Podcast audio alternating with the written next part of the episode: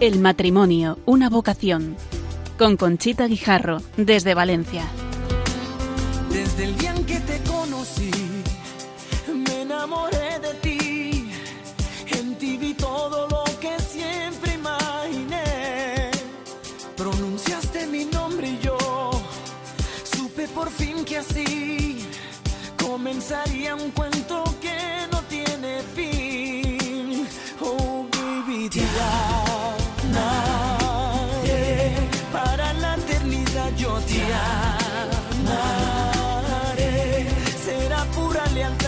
Yeah.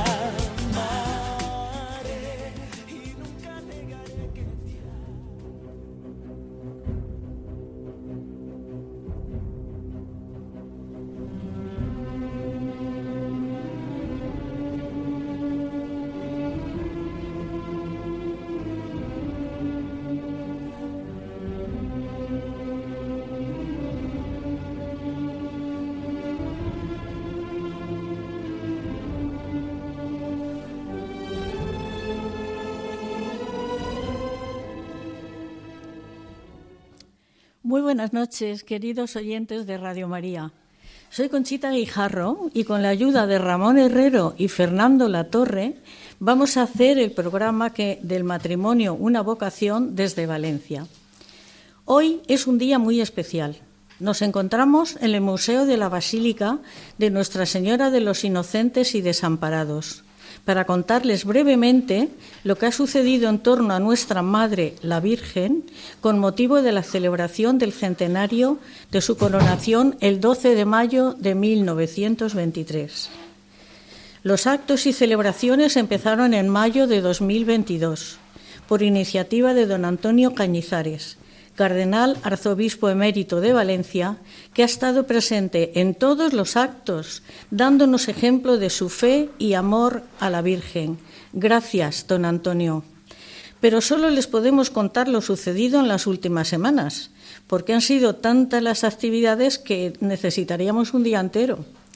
Entonces lo primero que voy a hacer es presentarles, en primer lugar, a la Virgen de los Inocentes y Desamparados, a la que cariñosamente llamamos la Cheperudeta. Es capitana general de los ejércitos de España desde 1809. La Cofradía de la Virgen pasó a ser archicofradía en 1879, autorizado por el Papa León XIII. Es alcaldesa de Valencia desde 1954. Los seguidores de la Virgen se fundaron en 1948. La Escolanía de la Virgen se fundó en 1958. Y para informarles de los actos celebrados, están con nosotros don Melchor Seguí, rector y prior de la Real Basílica, prior de la Archicofradía, vicario territorial de la Vicaría 6, párroco durante 16 años de la parroquia de Ontiñén y es natural de Albaida. Buenas noches, don Melchor. Buenas noches. Don Álvaro Almenar, vicerrector de la Basílica. Buenas noches, don Álvaro. Muy buenas noches. Don Manuel López Pellicer es el presidente de la Archicofradía. Buenas noches, don Manuel. Muy buenas noches. Don José Luis Albiach es presidente de los seguidores de la Virgen. Buenas noches. Buenas noches. Y no está bien que dejemos para el final a, a la señora, pero María Dolores Alfonso es camarera de la Virgen y presidenta de la Corte de Honor. Buenas noches. Muy buenas noches.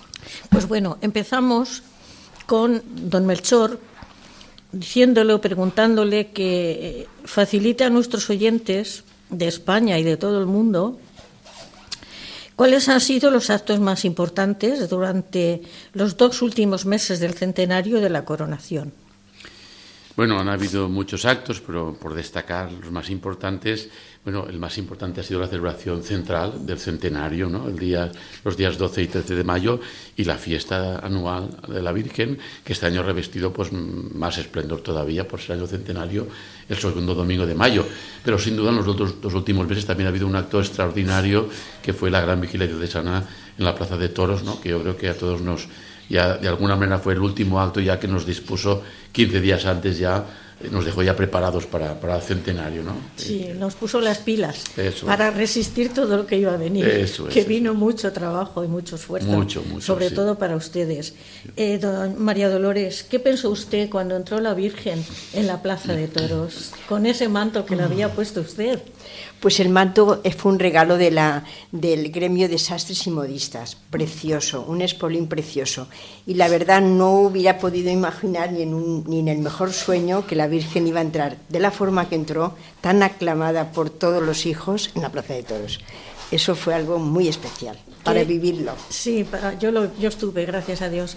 ¿Cuántas personas se suponen que estaban allí? Pues se calcula más o menos que entraron unas 12.000 personas en la Plaza de Toros. ¿sí? Muy bien, muy bien. Y el representante de los seguidores, ¿usted qué me dice? Eh, también lo, lo que hicieron ustedes, entrando con la Virgen, darle la vuelta al ruedo y luego sacarla por la puerta grande, fue emocionantísimo. La gente, por lo menos las de mi edad, llorábamos, llorábamos.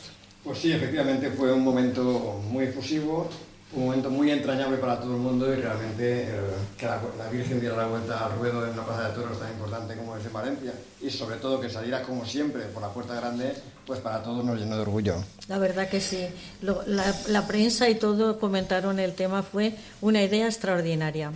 Luego eh, vino el acto, mm, como si dijéramos, más importante, que fue trasladar la Virgen de los Desamparados, la que hacía 80 años que no salía de su camarín, sacarla en procesión. Exactamente, hacía 62 años, 62 Ah, años. yo sí. leí en un periódico 80 Ya, años. pero sí, Bueno, era un error, pero de todos modos son muchos años, ¿no? Desde el año 1961 había salido el año 14 para la bendición, eh, cuando fue restaurada, pero solamente a la plaza eh, para rezar el rosario, pero en procesión por el centro de Valencia y a, y a visitar la catedral, pues desde el año 1961 que fue declarada patrona de la región valenciana, que no había salido, por eso la expectación era pues muy grande. Impresionante. Además fue llevada a hombros desde su basílica hasta la catedral por sacerdotes y seguidores.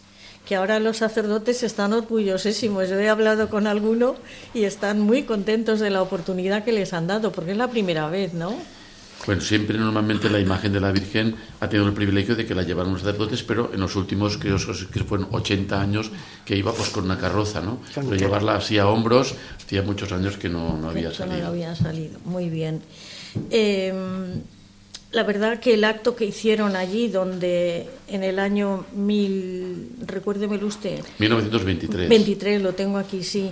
Eh, fue impresionante, lo ha retransmitido la televisión local a todos los actos y dicen que había unas 60.000 personas allí. Sí, se calcula que en todo el recorrido y en la plaza y adyacentes, más o menos ese número es lo que ha dicho la, la policía y también la prensa. sí. Muy bien. ¿Y ustedes, qué, don Álvaro, usted qué sentía cuando veía a la Virgen por las calles? Fue un momento precioso porque Precioso. mm, Valencia estaba esperando a la Virgen. Porque imagínate que, que sacamos la imagen de la Virgen y no hubiera gente, pero no. La gente estaba con ganas esperando y por eso mm, Valencia, sus hijos estaban esperando a la que es su señora, ¿no?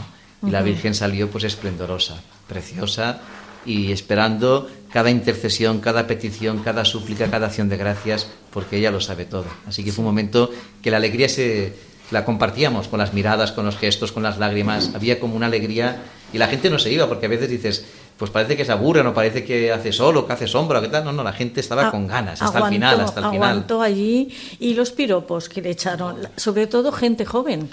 Es una manera muy valenciana, ¿no? De, de dirle piropos y con gestos de cariño, con poesías, con, con versos. Sí, y como sí. somos los valencianos, como un barroquismo que nos, que nos deja afónicos. Muy bien, muy bien. Luego el, el domingo 14 también estuvo todo el día plagado de, de- de acciones. Yo creo que el ambiente estaba muy caldeado, ¿no? Sí. Eh, y entonces, siempre el segundo domingo sabemos lo que es en Valencia, pero todos dicen que este año fue todavía pues, Más. mucho más participado, Más, por lo que más. dicen, ¿no? Tanto el traslado como la misa de infants y también la procesión de la tarde, pues dicen que había muchísima gente, ¿no? Y también pues la emoción, ¿no? Después de tantos actos, lo del sábado, como decía don Álvaro, que fue una cosa extraordinaria, pues estaba, la gente estaba muy feliz, ¿no? Llevamos muchos días que la gente nos para por la calle y nos da las gracias y qué alegría y qué, y qué bien y qué, qué, felicidad. La gente está contentísima, todo el mundo, ¿no? todo, lo que hemos vivido, todo lo que hemos vivido. Muy bien. ¿Y en la procesión se sabe cuántas personas o cuántos grupos o colectivos participaron? Bueno, colectivos muchísimos porque están las parroquias, entidades valencianas, las propias de la Basílica. Las fallas. Las fallas, que, o sea, aparte, pues este año hay tanta gente que hemos tenido hasta un poco de retraso, ¿no? Porque era, eh, organizar toda esta procesión a veces no es fácil. Nosotros cuando también eh, hablamos con la policía nos dice que la procesión general es un acto que, por la gente que va, pues son tantas calles, tantas esquinas que la gente va buscando, pues es un acto que va mucha gente y participa mucha gente. Efectivamente. Yo procesioné con la Asociación de, empresarias. Católicas y la verdad que he procesionado varios años y en las calles había una silla y, un, y una fila de pie, de pie. Pues este año había tres y cuatro filas de pie detrás de la silla. Y bueno, fue emocionante. La verdad que la Virgen se ha lucido, ¿eh? La Virgen se ha lucido. Y ¿Qué vamos a hacer? ¿Qué fe? Como dice lo del programa, la fe per vos no mor. ¿Qué decimos los valencianos? ¿Es verdad que la fe no se muere por la Virgen? Yo creo que, esa frase hay que leerla de, dos maneras, ¿no? En primer lugar, como lo has leído tú, ¿no? Eh, la fe cristiana, gracias a la intercesión y al testimonio de la Virgen, no muere, ¿no? Se mantiene muy viva, ¿no? Como hemos visto estos días en Valencia.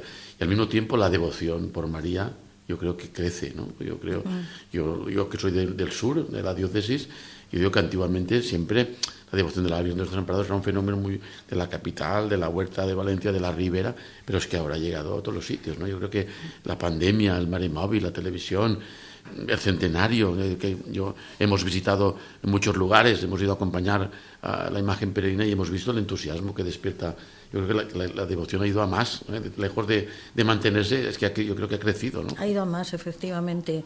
Eh, lo del mare móvil, don José Luis, cuénteme, ¿a cuántos pueblos ha salido en este año de la, de la celebración?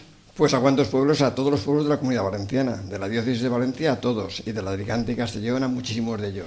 Hemos hecho aproximadamente 23.000 kilómetros recorriendo los pueblos de la Comunidad Valenciana. Con el mare móvil. Con el mare móvil, efectivamente. ya tenemos nombre.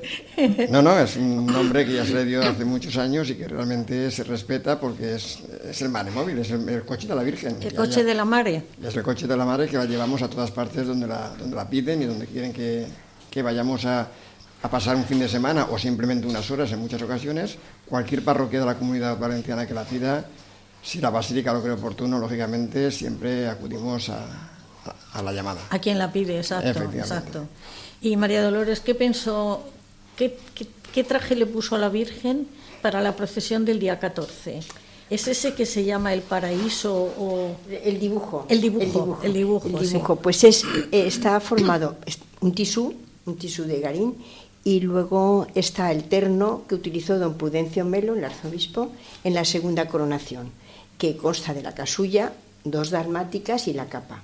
Y bueno, el dibujo sí que se, sí que se denomina el paraíso porque aparte del colorido, precioso. las aves que lleva, bueno, precioso, precioso, precioso.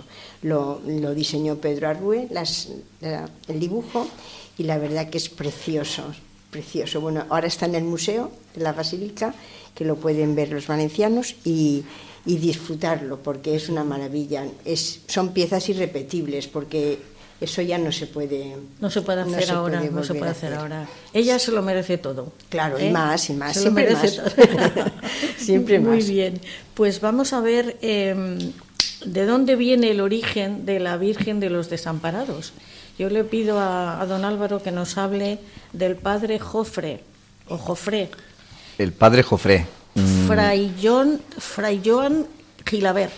Un religioso mercedario. Exacto. Pues mira, esta advocación de la Virgen de Desamparados es una advocación, advocación inventada por el pueblo fiel y muy unida a las obras de caridad. Y todo surge eh, con la figura de este sacerdote mercedario.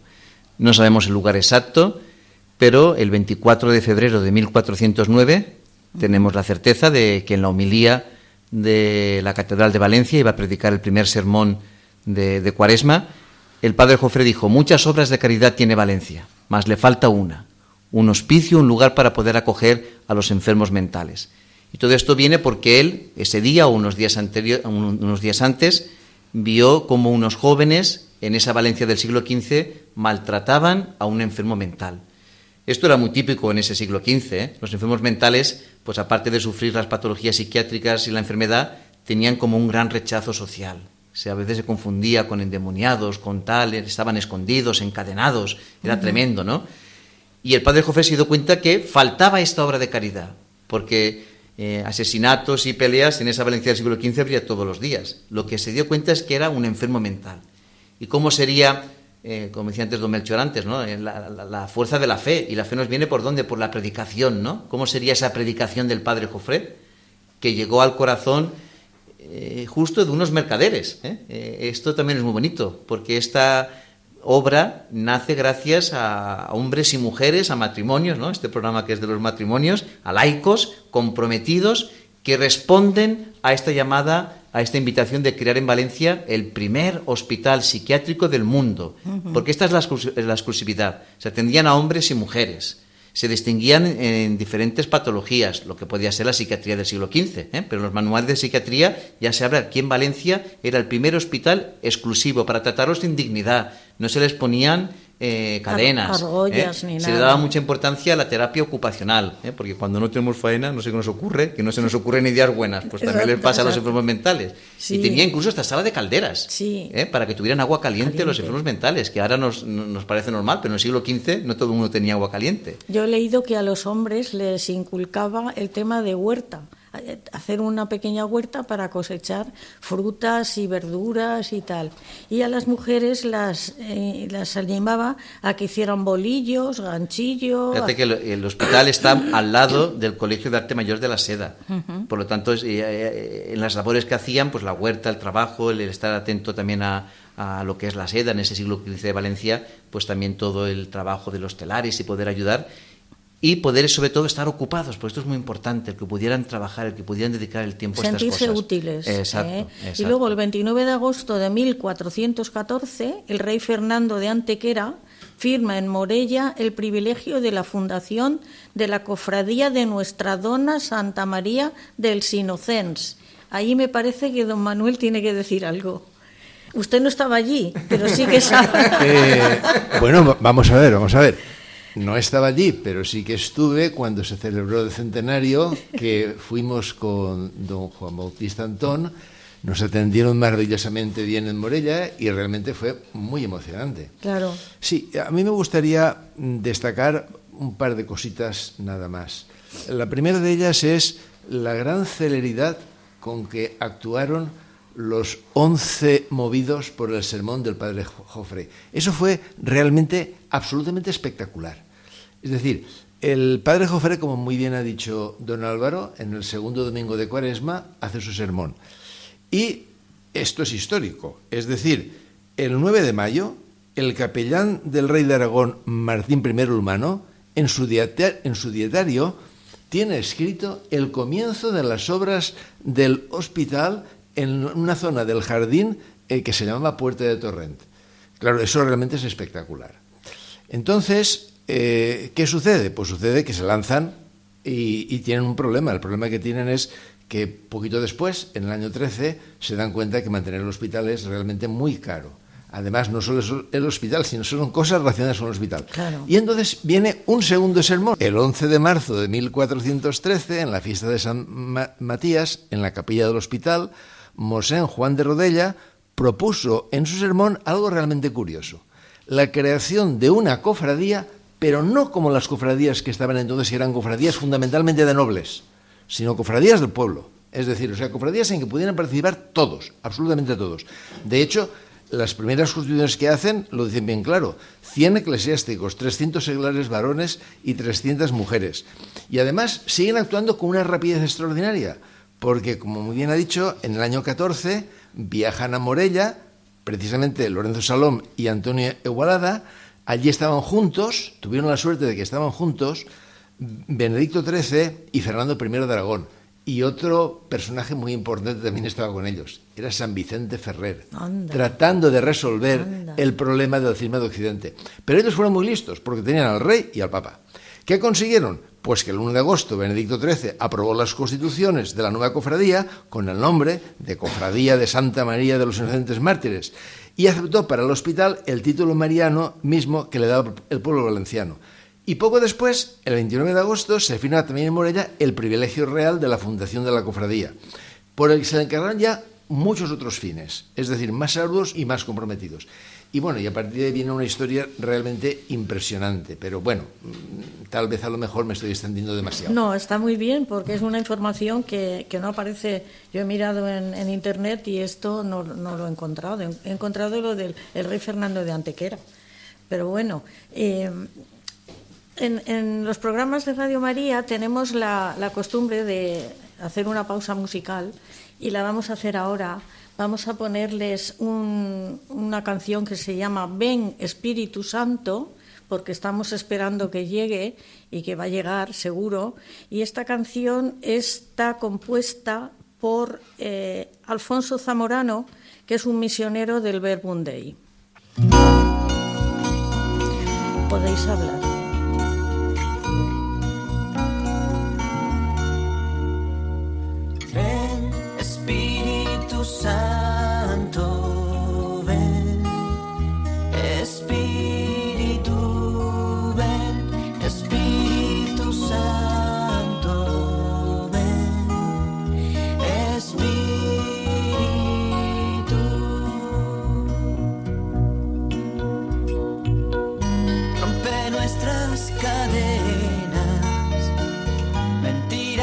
Mentiras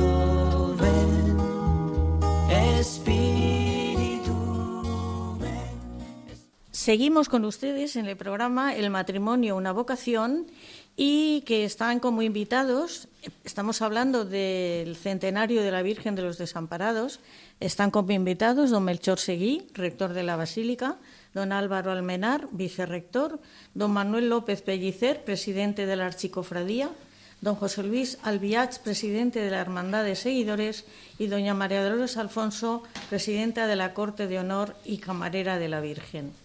Y seguimos con ustedes. Eh, nos va a informar ahora don, don, Melchor las obras sociales que se hacen desde la, desde la Basílica.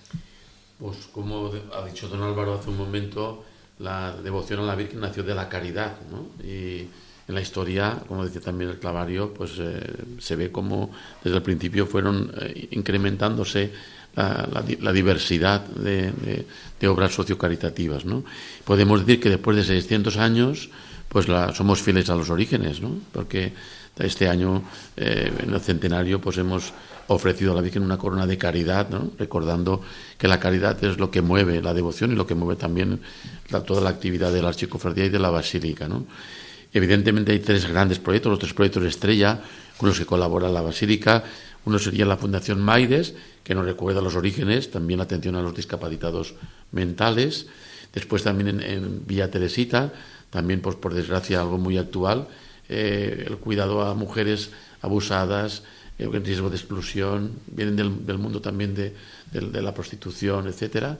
Y después también la colaboración con Provida Valencia, también en los orígenes estaba eh, la atención a los niños de madres ¿no? Que, que, no, podían, no podían cuidar a los hijos, incluso los abandonaban, pues también ayudamos a muchas madres en Provida para que puedan pues, puedan criar y educar a sus hijos. ¿no? He leído un poco de Provida y el año pasado, 2022, atendieron a más de 200 madres En, para, para, acompañarlas durante el embarazo, para el parto, Lactancia lactancias, pañales y luego pues eh, la que queda sin, sin dinero pues le, procuran un, puesto de trabajo. Pero es que además de estos tres proyectos que son los más conocidos, también la Basílica colabora en proyectos de cooperación internacional y también en asistencia a muchísimas necesidades inmediatas eh, de familias, eh, personas que, pues, que, necesitan ayudas inmediatas, evidentemente siempre pues contrastadas e, intentando pues distribuir todo lo que los fieles aportan a, esa corona de caridad. A esa corona de caridad y no solamente la corona de caridad, porque la corona de caridad es este año, pero las obras de caridad son todos los años. Este año la hemos llamado corona de caridad porque era centenario para que la gente pues aportara más, gracias a Dios, pero las obras de caridad continúan, vienen de antes y se proyectarán después del centenario. Muy bien. Álvaro, ¿cuándo crees que empezó la devoción a la Virgen de los Desamparados? Pues esto fue un auge que a partir ya del siglo XV y XVI pues se vio que la cosa iba más, ¿no? Primero se crea el hospital, aparece la, la obra de caridad, luego por el Papa Benedicto XIII se le pone el título de Santa María de los Santos Inocentes, porque el Papa pensó que los inocentes mártires de la matanza de Herodes serían unos buenos protectores del hospital. ¿eh? Pues son, eh, eh, los, un poco los equiparó por el uso de la razón, ¿no? Los mártires no tienen uso de razón y, pensó que serían buenos protectores. Pero como Valencia quería tanto a la Virgen en el siglo XV, empezó a decir Hospital de Santa María de los Santos Inocentes. Valencia, España siempre ha sido un país mariano por excelencia. Y empieza también las obras de caridad y el auge devocional hasta tal punto que con las obras de caridad eh, se le puso también el título de los desamparados. Pero ya hay conflictos entre la cofradía y el hospital porque el auge devocional empieza, la imagen de la Virgen está en casa del Clavario Mayor, va saliendo, hasta que al final se cede la catedral, una capilla lateral exterior de la catedral, y se lleva ahí la imagen de la Virgen pero desde siempre la Valencia se ha aclamado a nuestra reina y señora, ¿no? En guerras, epidemias, catástrofes, pestes y también en alegrías y gozos. Ha sido un auge devocional que con los siglos ha ido cogiendo pues más fuerza, más fuerza, pero ha sido como una cosa espontánea. Por eso eh, Valencia siempre ha estado vinculado a la Virgen Santísima, ¿no? No se entendería la historia de Valencia sin la presencia de la Virgen. Yo he leído que la ponían en, en encima de los de los féretros donde iban a enterrar a la gente y que por eso la Virgen está con la cabeza mirando un poquito hacia abajo. Claro, tenía un uso polivalente, es una imagen que aunque es vertical, pero también es yacente. Sí, y esto es algo que nos llama la atención. Le llamamos la cheperudeta. Es un piropo precioso, pero que la jorobadita, ninguno nos gustaría que lo dijera. Pero nosotros decimos que es que tiene la cabeza inclinada, tanto amor que nos tiene. Pero esto nos viene porque en el siglo XV, a los malos malos, la pena máxima era la horca, los ajusticiados. No solamente se colgaban y morían ahí, sino que el cadáver quedaba ahí expuesto para que la gente cuando entraba en Valencia dijera, aquí hay justicia. Lo que hacía la cofradía el día de San Matías es ir a recoger los despojos mortales. Esto es, tú has puesto esa cara, ¿no? Pues nos parece que sea una cosa normal, pero era algo tremendo. Yo siempre he pensado, fíjate que la devoción ha estado pues con las prostitutas, enfermos mentales, niños abandonados. Siempre he visto una imagen de que la Virgen María, que es imagen de la misericordia de Dios, no tiene asco de acercarse a lo último de lo último. Y esto es precioso. Esto parece como que sea el lenguaje del Papa Francisco, ¿no? De los descartados. ¿eh? el día que la Iglesia se olvide de esto, algo estará fallando. Así que en Valencia lo tenemos muy fácil. Sabemos levantar la mirada ante la Virgen pero ver a los pies a los desamparados, a los descartados. Por eso los niños llevan como un corte en el cuello. Un corte no, están degollados. Están degollados, bueno, pero no. Es de la matanza de Herodes. La gente los ve, a los, si, los, los, fieles que nos escuchen, los la gente, si entra por internet o tiene una estampa de la Virgen, a los pies están los niños de la matanza de Herodes degollados, pues que fue una matanza, ¿eh? que es la fiesta que celebramos el 28 de diciembre, que de inocentado no tiene nada. No, no, claro que no. Bueno, ahora les vamos a dar un pequeño mensaje. Jesús amplió su misión y nuestra unión con Él nos hace felices y nos hace que seamos portadores y generosos en ese. Y el Señor nos dijo, id vosotros también a mi viña, Les pedimos a nuestros oyentes oración, sacrificio, donativo y testimonio. Y si quieren donar dinero, pueden hacerlo llamando al 91 822 80 10 o a la página web de Radio María www.radiomaria.es. Jesús había cumplido su misión. Enviado por el Padre nos había mostrado quién es Dios, qué es el hombre y cuál es el sentido de nuestra vida, la unión del hombre con Él, que nos lleva a la mayor felicidad posible en esta vida y a la salvación eterna. Un destino que Jesucristo hizo posible al reparar nuestros pecados con la ofrenda redentora de su persona. En esa obra el Señor contó con la especialísima mediación materna de María, que sigue ejercitando como Madre de la Iglesia, pero asimismo pide nuestra colaboración. Id también vosotros a mi viña. Radio María no tiene otro fin que el de responder a esa llamada y colaborar con la Iglesia en su misión evangelizadora en el mundo en el que ya está presente en más de 80 países. Para que pueda seguir esa expansión en España y muchas otras naciones, realizamos nuestra campaña de mayo. Esperamos contar un año más con tu oración, sacrificio, testimonio y donativo. Puedes informarte de cómo colaborar llamando al 91 822 8010 o entrando en nuestra página web radiomaria.es. María al servicio de la nueva evangelización.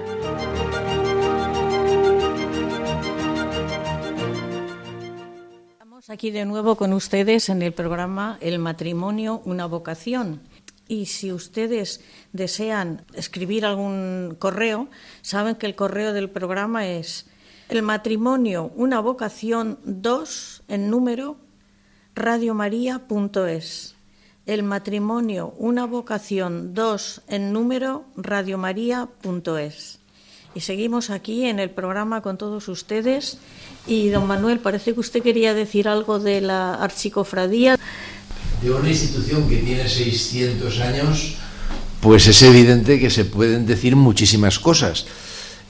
Antes a lo mejor me he extendido un poquito, pero ya que Usted ha dicho antes que he comentado algunas cosas que no son demasiado conocidas.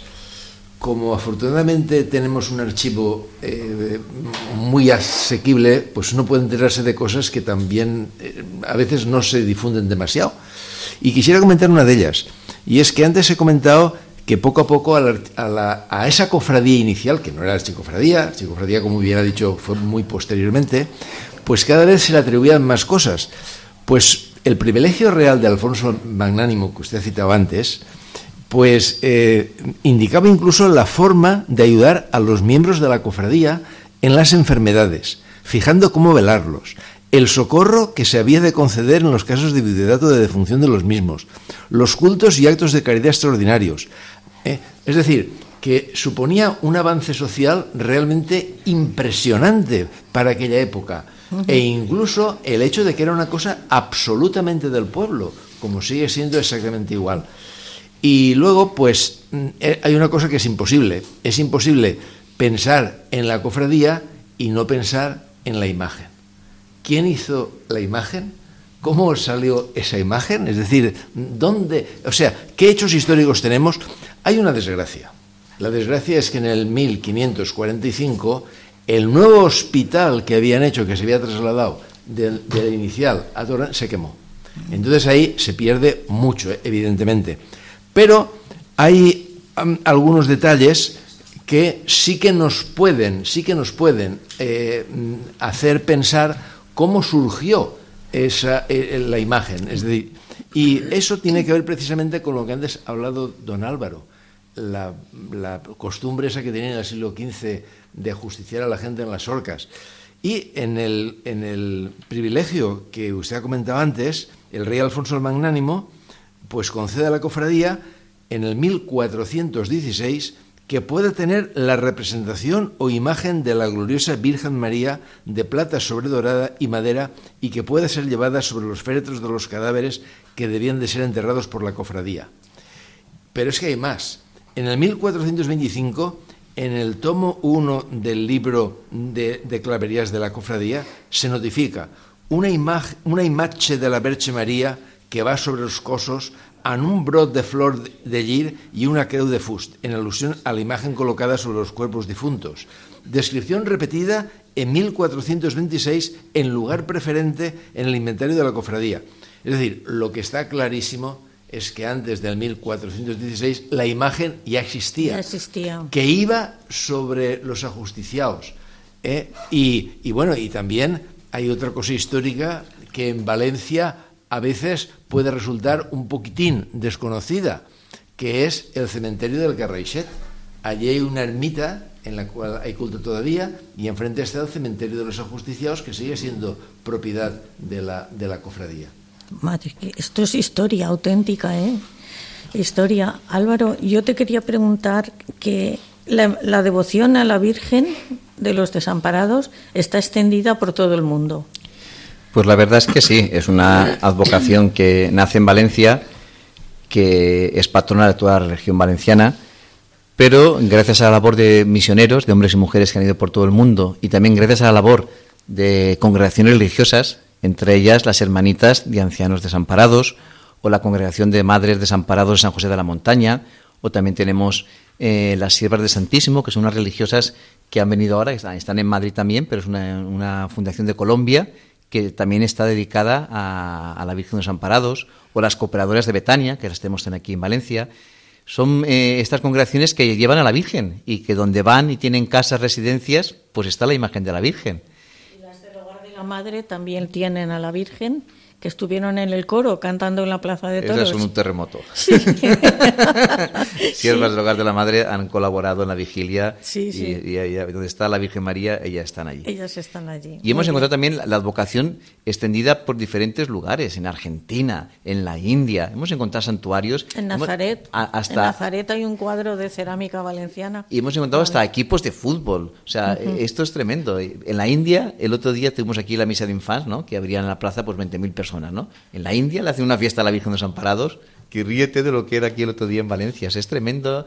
Y ahí por detrás pues siempre hay un misionero, una, alguien que lleva una imagen. ¿eh? En América está la anécdota que el año pasado las falleras mayores de Valencia estuvieron con el Santo Padre y labraron, llevaban la imagen de la Virgen y el Papa dice, uy, si yo conozco esta vocación. Por Argentina. Por Argentina. Por o sea, Argentina. o sea que está muy extendida, eh, eh, están llegando unos correos de misioneros, de gente de otros lugares, donde está presente la advocación de la Virgen de los Desamparados. Pues que está, qué bonito, qué historias tan bonitas. María Dolores, ¿qué siente usted cuando tiene que cambiar de traje a la Virgen? Pues la verdad que mm, la verdad es que es mucha ilusión, mucha ilusión, respeto, sobre todo lo que pido yo a, a todos, ¿no? Respeto, respetarla. La Virgen eh, cuando se cambia, pues ella lleva su un manto finito bajo, como las mujeres llevábamos ahora llevamos un viso, ¿no? La enagua. La enagua. Exacto. Pues entonces la Virgen está siempre protegida y siempre la tratamos con el mayor respeto posible, con el mayor respeto. Como trataríamos a una madre, es una nuestra ma- madre. Exacto, Los que no la tenemos, pues con mayor motivo es nuestra máxima Claro, muy bien. referencia de madre. Bueno, los seguidores. Aquí tengo yo una historia de los seguidores. Eh, la Hermandad de Seguidores de la Virgen fue creada en 1948 a instancias del entonces arzobispo Monseñor Marcelino Olaechea. ¿Cuántas cosas buenas hizo don Marcelino? En Valencia muchísimas. Muchísimas, Realmente muchísimas. aún nos quedan muchas huellas de él y ha sido Sí. una persona muy querida y muy La- vinculada la- a Valencia. La escolanía también la fundó él. Entre otras cosas. Muchas cosas. Bueno, y el cometido es acompañar a la Mare de Deu en todas las salidas de la basílica para visitar otras localidades. En la actualidad está formada por, quizá esto no está actualizado, por 450 seguidores. Sí, más o menos es el número aproximado de, que, de los que componemos la, la hermandad. Y seguidoras también, hay sí, mujeres. en, en ese número, lógicamente, hay Está- hombres y mujeres. Sí, es que hay, aquí- hay no discriminación. no, dice. ahí no miramos mujeres o hombres, sino personas que quieran a la Virgen. Muy bien, procedentes de diócesis. Además de acompañar a una imagen entre los objetivos de la hermandad se encuentra acoger a aquellas personas que están desamparadas en la sociedad por enfermedad. No, no es exactamente. En Nosotros pisos- colaboramos, tutelados, colaboramos con Maides, que es la que sí que se dedica a esos menesteres. O sea, nosotros colaboramos directamente con Basílica y Basílica es la que hace llegar eh, lo que cree oportuno, él ayuda tanto a Maides como a Villa Teresita, como a Provida o como a muchísimas obras de caridad más que se llevan desde Basílica. Pero todo eso está siempre canalizado a través de Basílica. Muy bien. ¿Y que eh, estarán satisfechos? Sí, los seguidores estamos muy satisfechos porque somos un poquito los brazos de la Virgen. Lo que ella no puede o no... Las piernas, más bien. Los brazos y piernas, efectivamente. O sea, que donde ella no puede llegar, donde tiene que llegar, nosotros le ayudamos para que llegue a, cualquier parte de... a cualquier rincón de la Comunidad Valenciana o de fuera de la Comunidad Valenciana, inclusive. Hemos estado en Madrid con ella, hemos estado en Zaragoza, hemos estado en muchos sitios donde, donde se pide, siempre intentamos acudir con nuestra madre. Muy bien, muy bien. Yo quiero decir una cosa. Yo quiero decir que todo este centenario maravilloso e inolvidable nos ha hecho a todos los brazos de la Basílica crecer.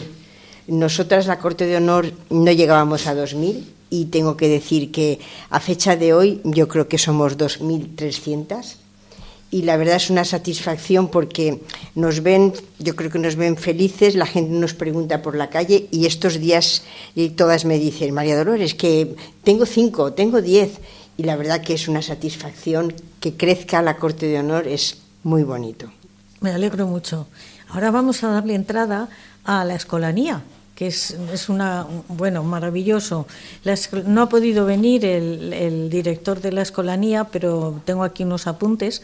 Se fundó en 1958 por don Marcelino Laechea, de arzobispo de Valencia, y por ella han pasado alrededor de más de 600 escolanos que han pasado por sus aulas y han, han recibido enseñanza reglada desde tercero de primaria hasta segundo de la ESO destacando su enseñanza innovadora y personalizada. Están aquí en Valencia y además de cantar, estudian, que es lo principal. Y luego resulta que casi todos los días en la misa de 13 cantan. Y ahora que estamos con la novena a la Virgen, también cantan. Yo los he visto pasar por aquí y son una maravilla. Entonces, eh, hacen varias eh, sesiones de puertas abiertas para que los padres que tienen hijos que tienen una voz bonita o pueden mejorar la voz que tienen, acudan a, la escolanía. La próxima Puertas Abiertas son el 10 de junio de este año. Y entonces ahí estudian y cantan, que es importantísimo. Eh, ahora, para que escuchen ustedes a la escolanía, les vamos a poner una canción cantada por ellos que se titula bajo tu amparo.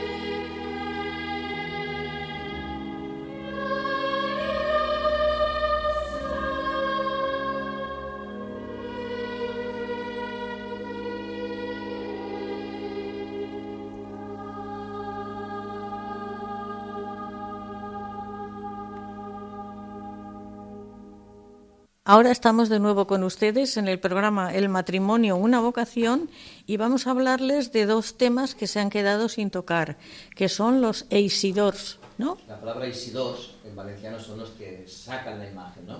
Como hemos dicho antes, la basílica está formada por un grupo grande de realidades, está el equipo de capellanes que dirige el señor rector somos 16 sacerdotes. ¿eh? Es un santuario con mucha vida, con las confesiones, con las celebraciones de la misa, con también el personal de la casa. estamos en el museo con todos los sacristanes, con toda la labor de la casa. Y luego están las grandes entidades: la archicofradía, que es la histórica, la corte de honor, los seguidores, la escolanía y el 6 y 2, los que son los que colaboran en el Día de la Virgen a sacar la imagen de la Virgen en el traslado que todos podemos ver el segundo domingo de mayo. Muy bien. Y se nos ha quedado sin anunciar el besamanos. Expliquen ustedes lo que es el besamanos. Bueno, el besamanos es un acto muy bonito que hace 17 años que se inició y que realmente año tras año pues ha ido ganando en fieles que vienen a apostarse a los pies de la Virgen en un día pues que desde las 7 de la mañana que se abre la basílica ininterrumpidamente y hasta que pase el último fiel, la basílica estará abierta, sean las 2 o las 3 de la mañana, sea la hora que sea, siempre está hasta el último fiel que pasa por, por delante de la imagen. Y es una tradición muy bonita y que realmente todos los valencianos hacemos muchas horas de cola para poder ese día ponernos, postrarnos hasta la Virgen. Dos minutos, pero dos minutos importantísimos que cada uno pide y ofrece aquello que, lleva en su corazón. Sí, porque la que ponen es la peregrina al, al, en el suelo, en, el suelo prácticamente. Entonces se la puede ver a muy, muy cerca, ¿verdad, María Dolores? Muy, muy cerca y muy guapa. Muy guapa. muy guapa. Este año debe de estar tan contenta que yo la veo más guapa que nunca. Le sale el amor de los hijos por todos los lados. Está muy guapa y estará muy guapa mañana, pasado mañana, el miércoles. El miércoles, efectivamente. Ya lo saben los valencianos y los que quieran venir de España serán bien recibidos el miércoles 23, 24, 24 desde las 7 de la mañana hasta hasta que haya hasta que pase el último. El último fiel que quiera pasar por ¿Eh? delante de ella, estaremos todo el mundo ahí abierta a la basílica para recibirlos con cariño. Pedimos aquí a que no llueva para que las personas puedan hacer cola bien, sin tener que mojarse. Bueno, pues usted quiere decir algo, don Manuel? Pues nada, que lo único que me atrevería a insistir es que es una bendición estar al lado de la Virgen y además, eh, yo llevo bastantes años ya eh, dentro de la, de, la, de la, Junta de Gobierno de la, de la Archicofradía y he sido un privilegiado porque he conocido gente buena, no, buenísima. Es decir, y eso pues es, es, un, es, un, regalo. Es decir, eh, la, la, Virgen absolutamente es, es un regalo. Y luego te das cuenta eh, la cantidad de gente agradecida que hay, la cantidad de favores que hace, la fe que tiene. Es decir, es una fe vivida. Es una, es, una religiosidad popular, pero que llega al corazón. Que llega al corazón. ¿Y cómo se puede hacer uno socio de la archicofradía? Pues es muy sencillo y además eh, voy a decir lo mismo que, que, ha dicho antes María Dolores. En la misa de la, en la última misa, en la fiesta de la cofradía, creo que entraron 25 cofrades nuevos y además luego hubo una tanda extraordinaria en la que cinco que no habían podido venir ingresaron.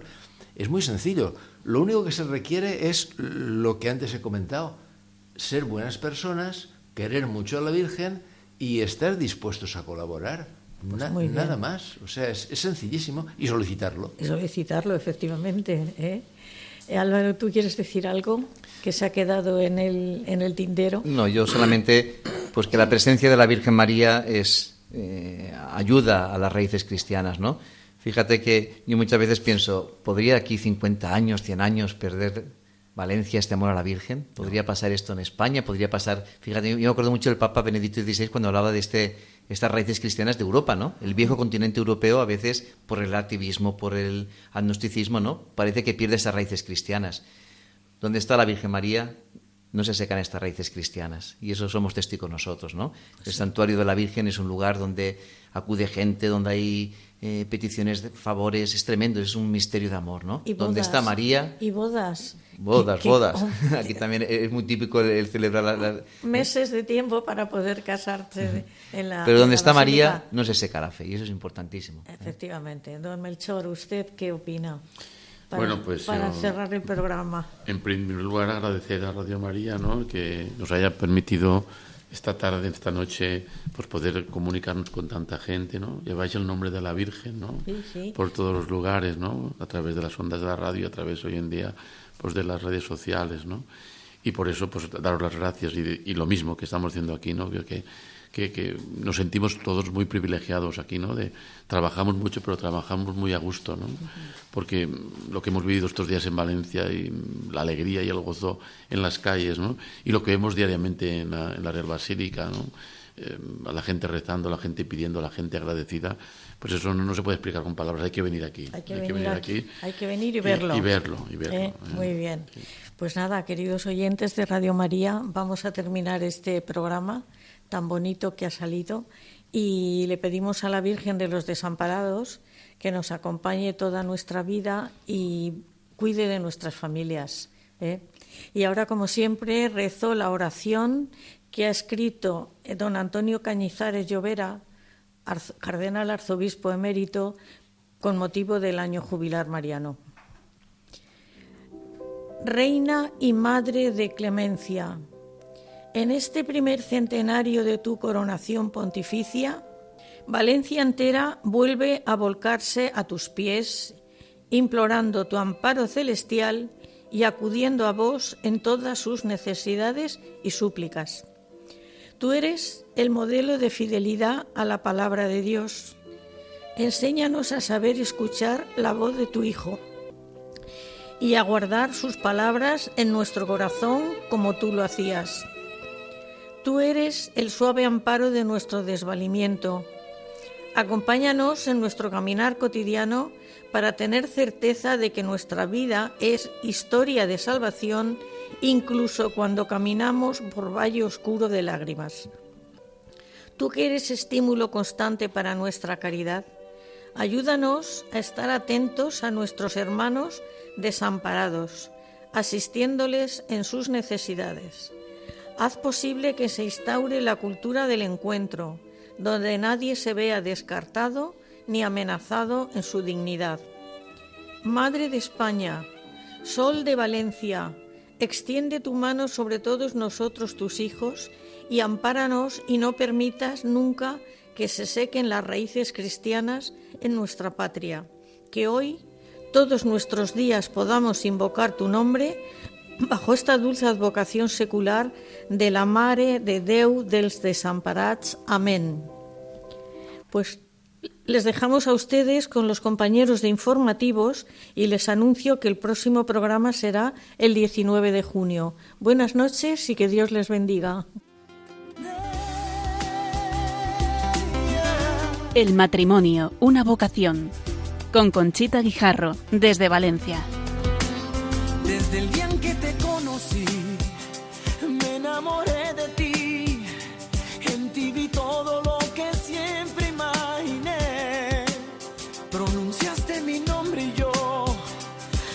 por fin que así comenzaría un cuento